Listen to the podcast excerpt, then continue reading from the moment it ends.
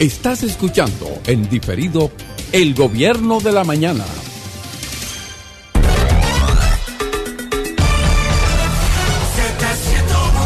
Señores, estamos de regreso en el Gobierno de la Mañana a través de la inmensa Z101 donde todo comienza, prosigue y nunca termina. Estamos en campaña.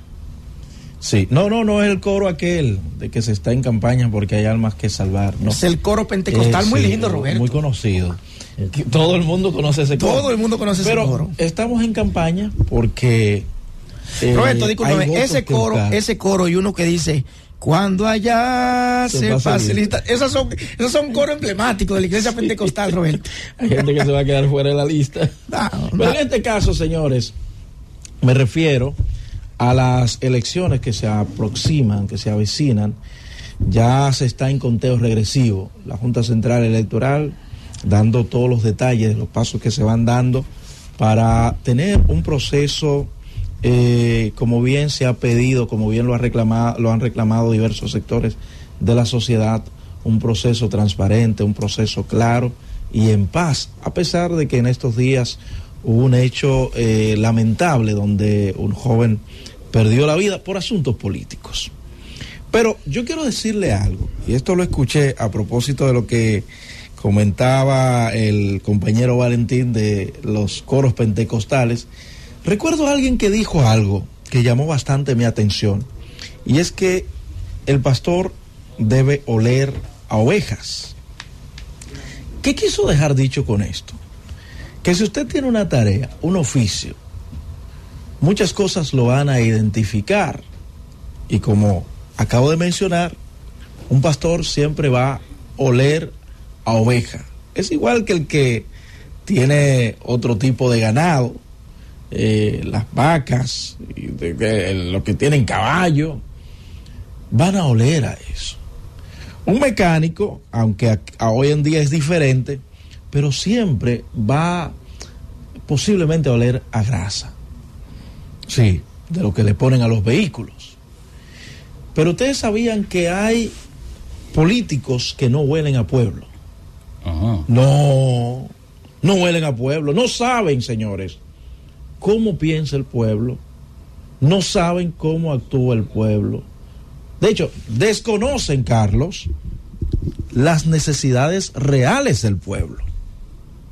Ahora, cuando concluye un mandato o está a punto de concluir cada cuatrenio, entonces van a visitar al pueblo en ese momento.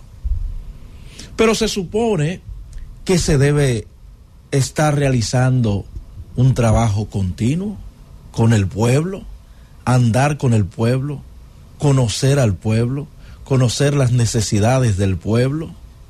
Y por esa razón, por no conocer al pueblo, es que, nosotros vemos que muchos líderes, dirigentes, aspirantes a dirigir puestos, se despachan con ciertas cosas que usted se queda con la boca abierta.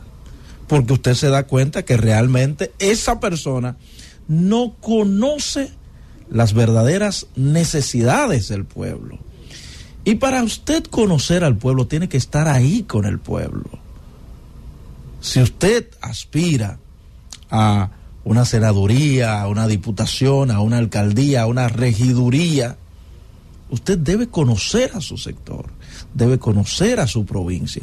Y no me refiero a la parte de eh, geográfica. No, no, no, no, no.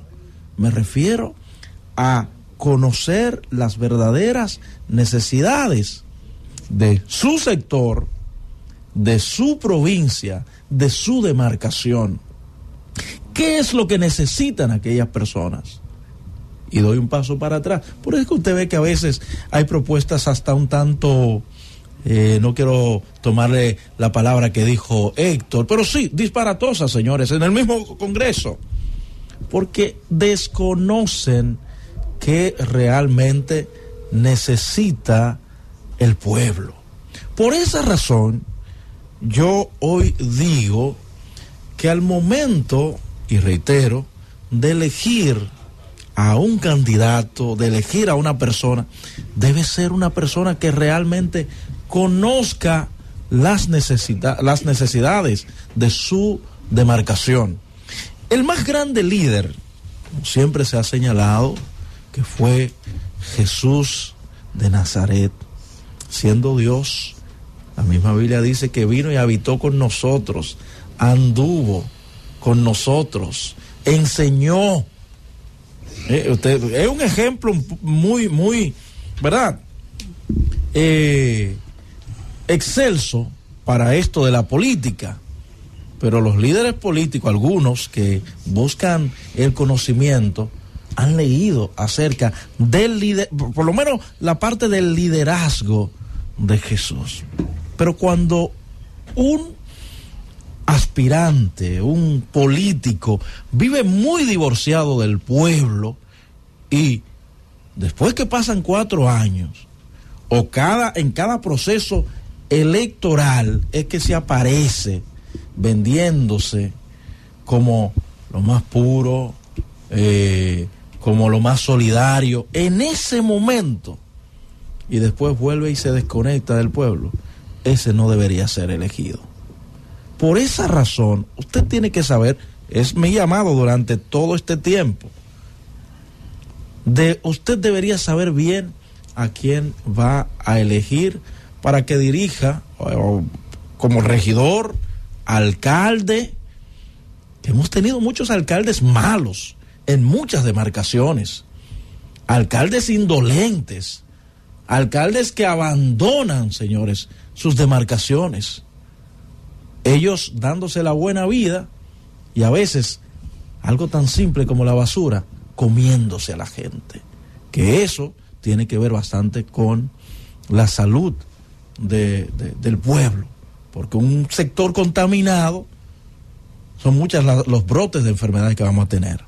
Por lo que yo creo que los líderes políticos, los verdaderos líderes políticos, deben oler a pueblo.